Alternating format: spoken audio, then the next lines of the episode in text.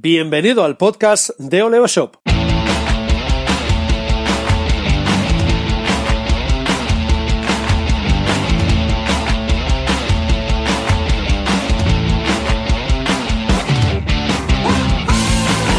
Bienvenido al programa 35 de Oleo Shop Radio, nuestro canal de podcast semanal donde hablamos de e-commerce y también de marketing online. Soy Raymond Sastre y en los próximos minutos compartiremos contigo nuestra experiencia y nuestros conocimientos, así que, sin más dilación, hablemos de marketing online. Una semana más volvemos a estar contigo en el podcast de Oleo Shop, una de las marcas referentes en comercio electrónico. En el capítulo de esta semana completaremos la lista de las armas o herramientas de las que dispone el gabinete de prensa, gabinete de medios, lo puedes nombrar como quieras. En los dos capítulos anteriores hemos hablado sobre todo de la nota de prensa, una de las técnicas más usadas desde el gabinete de prensa, pero ni de lejos es la única. Así que vamos a conocerlas y vamos a empezar por el comunicado. El comunicado de prensa es una herramienta muy muy peculiar. Me he encontrado con clientes que lo confunden constantemente con la nota de prensa, pero sus funciones son muy distintas. Un comunicado sirve para explicar la posición de tu marca respecto a un tema concreto, habitualmente relacionado con la actualidad, que te ha forzado a tomar partido en un sentido u otro. Bien hasta aquí, perfecto. No es una herramienta muy usada por las marcas comerciales, pero se utiliza. La verdad es que los partidos políticos son quienes más lo usan, pero aquí hemos venido a hablar de tiendas y negocios online. Así que te pongo un ejemplo. Tienes una tienda online y offline especializada, por ejemplo, en galletas. Y un buen día, algunas empresas de tu sector se dedican a hacer las cosas muy muy mal usando productos caducados o en mal estado, perjudiciales para la salud, etc. Te vas imaginando la situación, ¿no? Bien. Las noticias se publican en los medios, hay entrevistas y el tema ocupa portadas.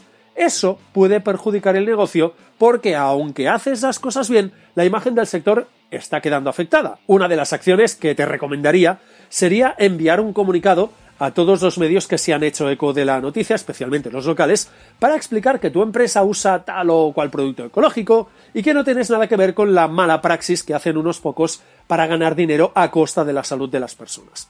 Seguramente también te diría que destacaras los productos ecológicos por encima del resto y que informaras a todos tus clientes sobre la situación y la normalidad de tus productos. ¿Ves la diferencia entre la nota de prensa y el comunicado? La nota de prensa es una noticia, no hay opinión personal y no existe la primera persona del singular o del plural, es decir, el, el yo, el nosotros, simplemente es pura información. En cambio, el comunicado sirve para posicionarte por lo tanto sí hay espacio para el ego, si lo podemos decir así, para el yo, para el nosotros, para nuestros productos y palabras similares.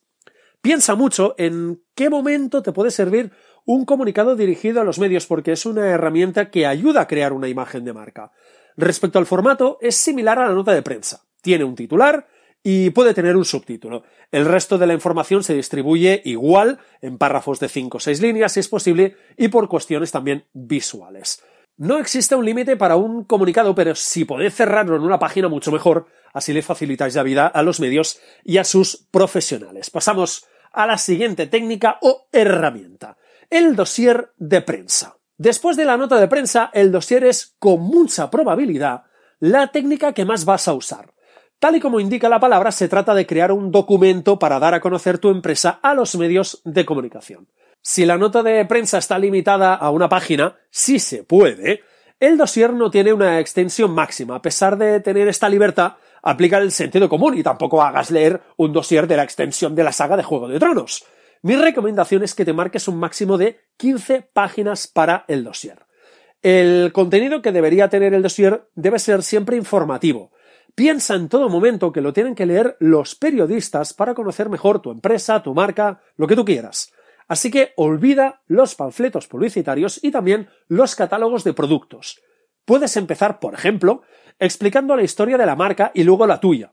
El secreto es contar tu currículum porque interesa reforzar tu imagen profesional, pero de una forma atractiva. A partir de este punto tienes toda la libertad del mundo.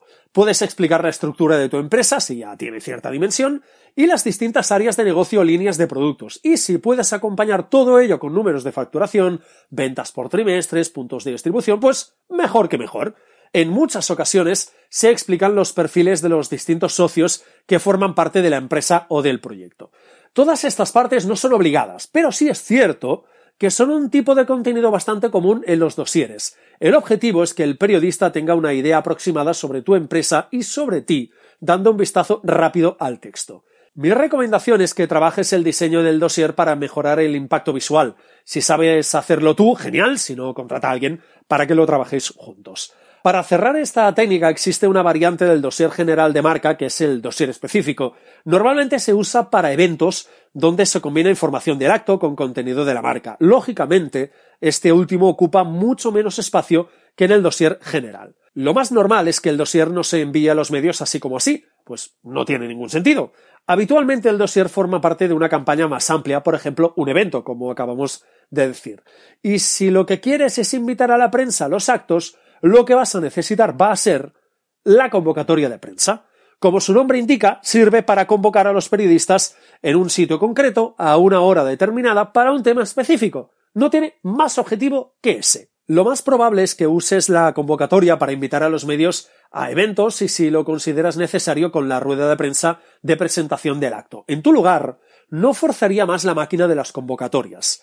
El eterno debate es qué explicar en una convocatoria de prensa. En mi humilde opinión, tienes que dar la información mínima necesaria para que los profesionales de los medios que lo reciben sepan de qué se trata y decidan si les interesa o no. Así de simple. El formato puede ser similar al de la nota de prensa, pero con un recuadro o un destacado en el documento que indique de forma esquemática la fecha, la hora, el lugar y el tema. No tienen que estar, por supuesto, dispuestos en este orden. Igual que la nota de prensa, la convocatoria también debe tener un titular atractivo y, si queréis, un párrafo explicativo. Yo tampoco me extendería más. Eso sí, es importante informar qué situación técnica se van a encontrar los periodistas. Por ejemplo, si habrá mesa de sonido para que puedan conectar las cámaras y las grabadoras para tener sonido directo de la mesa, o bien se les recomienda llevar micros con pie de mesa, etc. A la hora de enviar la convocatoria hay diferentes formas de funcionar. Hay quien hace un solo envío con 48 horas de antelación al acto, hay quien hace lo mismo, pero el día del encuentro con la prensa hace un envío como recordatorio, y luego están los que envían la convocatoria una semana antes del acto, luego un recordatorio tres días antes y finalmente otro el día antes del acto. Si la convocatoria es para un acto o un evento, genial. Pero si se trata de una rueda de prensa, entonces la recomendación es que tomes todas las precauciones, es decir, si puedes no hacerla mucho mejor. La rueda de prensa es una técnica muy eficaz si consigues convocar a los medios. En el mundo de los emprendedores, la mayoría de las ruedas de prensa acostumbran a ser la presentación previa de un evento, como unas jornadas, un ciclo de debates, etc.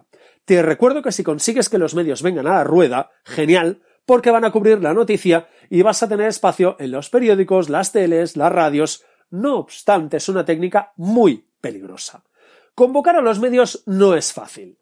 No tienen tiempo de cubrir toda la información que les llega ni todas las convocatorias. Son personas que van a contrarreloj y disponen de poco tiempo. Dicho esto, piensa en lo que les pides.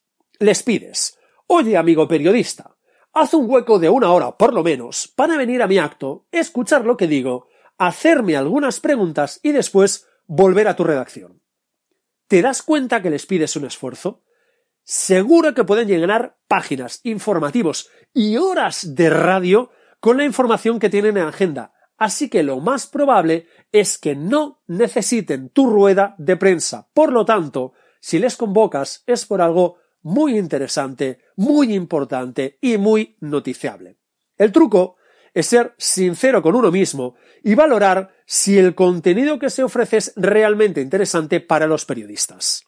Si tiras adelante con la convocatoria, piensa muy bien la hora y la fecha. Por ejemplo, no convoques a los medios a las 7 de la tarde porque es una hora muy mala. Por regla general, la mejor hora siempre es hacia el mediodía, entre las 11 y las 12. Así das tiempo a las televisiones o radios que vengan a volver a la redacción y montar la pieza para que salga en el informativo del mediodía.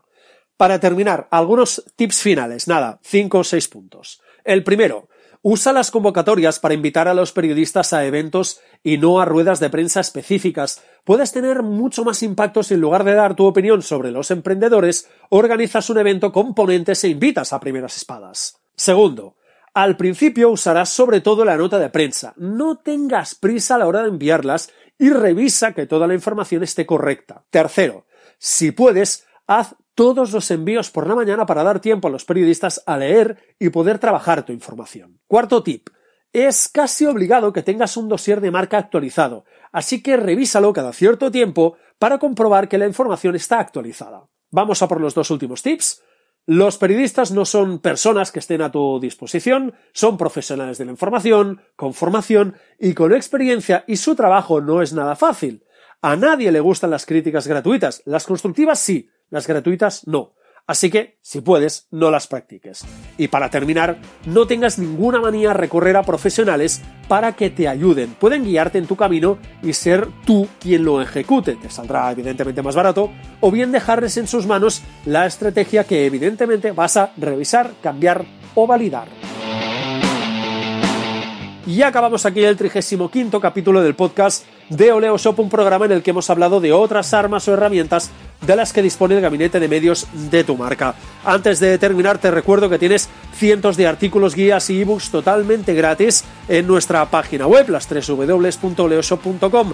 Puedes escuchar el podcast de Oleoshop Radio en iBox, iTunes y también en SoundCloud, así que ya sabes, escríbenos tus valoraciones y déjanos algunas estrellitas que estaremos encantados. Y recuerda, suscríbete a nuestro podcast y a nuestra newsletter semanal la semana que viene más Oleoshop Radio.